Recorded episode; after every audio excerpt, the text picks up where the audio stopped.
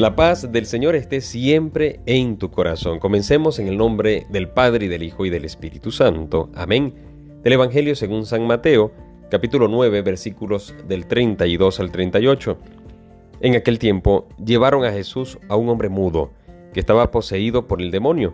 Jesús expulsó al demonio y el mudo habló. La multitud maravillada decía, nunca se había visto nada semejante en Israel. Pero los fariseos decían, expulsa a los demonios por autoridad del príncipe de los demonios.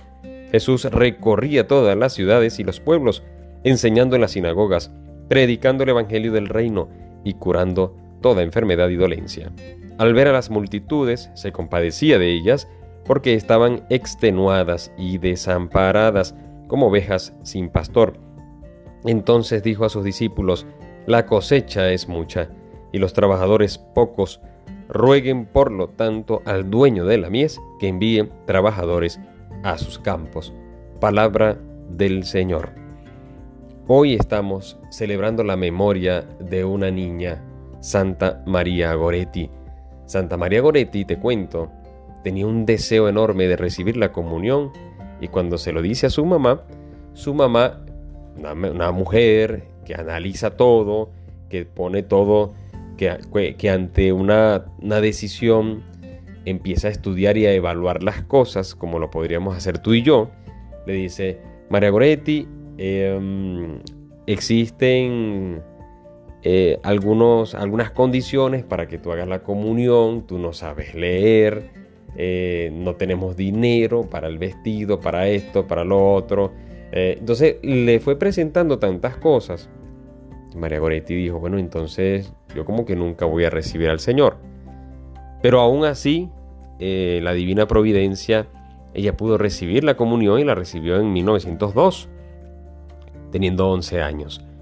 Y al recibir la comunión, y bueno, en, oración sencilla, le decía al Señor, yo te quiero a ti, yo quiero estar contigo, y, y tenía muy claro que antes morir que pecar. Todo este resumen tan corto pero tan profundo de María Goretti nos deja a ti y a mí muchas cosas porque resulta que ella muere apuñalada por un joven que se empeñó en, se enamoró de ella, pero como recibía el rechazo de, María Goretti, pues decidió tomarla obligada, queriéndola entonces ya no estar con ella eh, de una manera que, que los dos quisieran, sino de violarla cosa, él tenía 20 años aproximadamente cuando ella tenía 11. Eh, y bueno, como ella se, se rehusaba, este joven la asesinó. Fue algo, es bastante fuerte, bastante doloroso, incluso ella estando en, el hospital, ella alentaba, llenaba de ánimo a su mamá y le decía, mamá, todo está bien. Más bien ella estaba pendiente de sus hermanas y hermanos. Ante esta situación, eh, no puedo evitar decir por qué. ¿Por qué, Señor, si esta niña tan pura, tan buena, por qué va a venir este jovencito a, matarla? ¿Por qué va a venir a este empeñarse a querer estar con ella? A abusar de ella. Y eso nos puede pasar hoy en día. ¿Por qué si esta persona era tan buena le pasa esto? ¿Por qué si esta persona era tan buena suceden estas cosas, Señor? ¿Por qué? Y ese porqué es desgarrador. Y ese es un porqué que te lleva a enfrentarte a los planes del Señor, pero no a enfrentarse, a rehusarse a los planes del Señor. Y nos damos cuenta a través de esta historia que el bien siempre triunfa sobre el mal.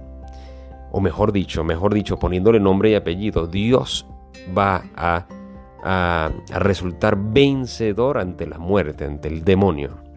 Ante la maldad siempre vence Dios. Y hay que pedirle al Señor no caer en la tentación como se lo pedimos en el Padre Nuestro, pero te damos, nos damos cuenta que el Señor vence, por eso la grandeza de estar siempre con Dios. Señor, yo estoy contigo no solamente porque contigo saldré victorioso, sino porque quiero estar contigo, quiero dedicar mi vida a ti, quiero eh, estar en tu presencia y quiero que tú estés en mi vida amarlo, ese, ese mismo deseo que sentía la santa María Goretti, tenerlo siempre, Señor. Yo quiero alimentarme de ti, porque en ti encontraré la luz eterna, la vida eterna. Y ahí vemos cómo este joven, lleno de tanta maldad, quería apagar la luz. Y es que la maldad siempre, eh, en la oscuridad, siempre buscará esto, apagar la luz, apagar quien está haciendo el bien, apagar el que está haciendo eh, tantas obras de misericordia. El demonio buscará siempre apagar a Dios, pero Dios ha vencido. Y Dios, por supuesto, siempre tendrá la última palabra. Aquel joven asesinó a María Goretti y, y luego se convirtió. Es decir, está bien, ella, él le pudo quitar la vida terrena, pero la luz que ella tuvo, la fe que tuvo en Dios, la llevó a la vida eterna y, y, además le dio vida a él, porque ese joven, lleno de tanto pecado, lleno de tanto deseo impuro, en su corazón estaba muriendo y estaba ya en la muerte eterna. Ella, en su muerte terrena, le da vida eterna a este joven. Y este joven muere siendo católico, pero no solamente católico, que se bautiza y demás, sino que viviendo en fidelidad a Dios después de un arrepentimiento profundo. Que esta historia de Santa María Goretti sean para ti y para mí un verdadero ejemplo. Un verdadero ejemplo de reconocer, de confiar en el Señor.